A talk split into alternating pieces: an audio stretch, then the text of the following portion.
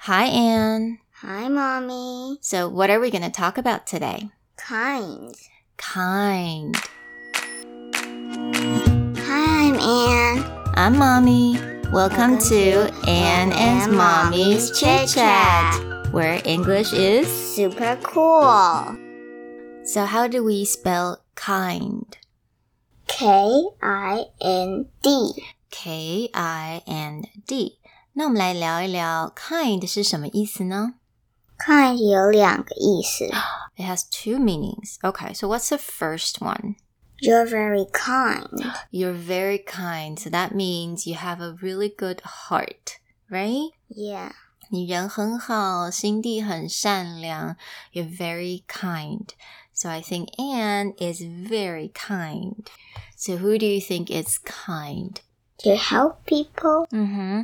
So someone who likes to help people, right? They're very kind. 很心地很善良的 kind。那第二个意思是什么呢 Like what kind of things you want.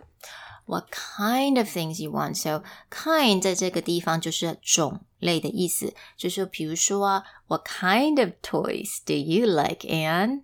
Lots and lots and lots of toys. Okay, what's your favorite kind of toys? Mm, I don't have favorite kind of toys. I have, I my toys is all my favorite toys. Okay, so but I think right now maybe you like puzzles. I have my favorite toy. I don't think that's a toy.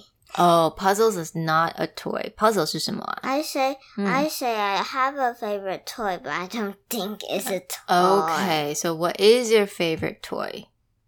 I think monkey covers. 就是你睡觉的时候抓的小 blankie，对不对 ？That is not a toy. Okay, so kind again 这个地方就是用来说什么种类，but you know what kind of food do you like? So for example, desserts or maybe noodles or Noodle. rice. Okay, noodles. All right. So noodle is your favorite kind of food. Yeah. All right. 所以我们今天学到了两个，也就是 kind，它的意思是一个是很好心，第二个就是种类的意思喽。